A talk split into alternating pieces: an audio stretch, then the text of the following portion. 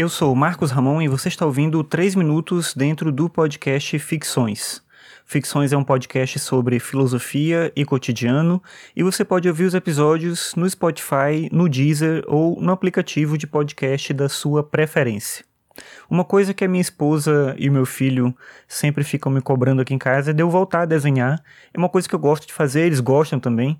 E a gente faz muito disso, de ficar desenhando coisas que tem a ver com a gente. O Arthur faz história em quadrinho, ele distribui na escola. Eu gosto de desenhar e fazer essa coisa assim do cotidiano, com o quadrinho e tudo.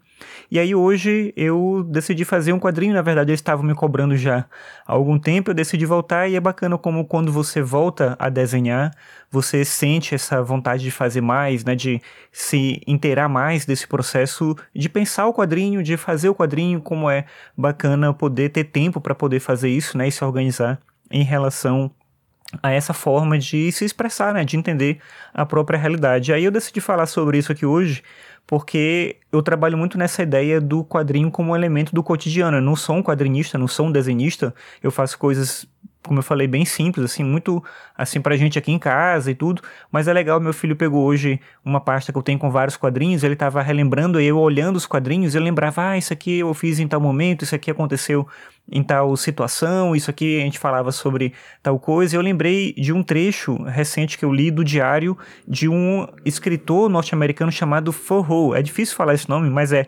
T-H-O-R-E-A-U. Então é um nome meio complicado para eu falar, pelo menos. Mas enfim, ele é um escritor norte-americano que ele é conhecido por dois livros, principalmente um deles é A Desobediência Civil e o outro é Walden ou A Vida nos Bosques. E aí o Austin Kleon, que é um autor que eu já comentei aqui antes, compartilhou dia desses no Twitter um trecho do diário dele em que ele falava sobre o desenho justamente. Então ele dizia lá que quando em determinadas páginas do diário ele deixava algum desenho sobre alguma coisa que ele viveu, que ele passou, que ele olhou naquele dia, a memória daquele dia vinha muito mais forte do que quando ele tinha só o texto falando sobre o que ele viveu, de que forma que ele tinha vivenciado determinada situação. E é curioso como eu sinto um pouco disso também, né? Quando você desenha um fato da realidade do seu cotidiano e você volta para aquele desenho algum tempo depois, a memória ela reacende de maneira talvez mais ativa do que quando só você escreve. Claro que escrever já é um processo interessante, muito mais rico do que uma lembrança que você tenta resgatar sem ter nenhum material de referência mas o desenho, talvez por ter esse processo de engajamento ainda mais intenso do que a escrita, traga essa possibilidade de você resgatar essa memória com uma força muito intensa. Então eu acho interessante esse processo e aí eu vou compartilhar esse quadrinho que eu fiz hoje.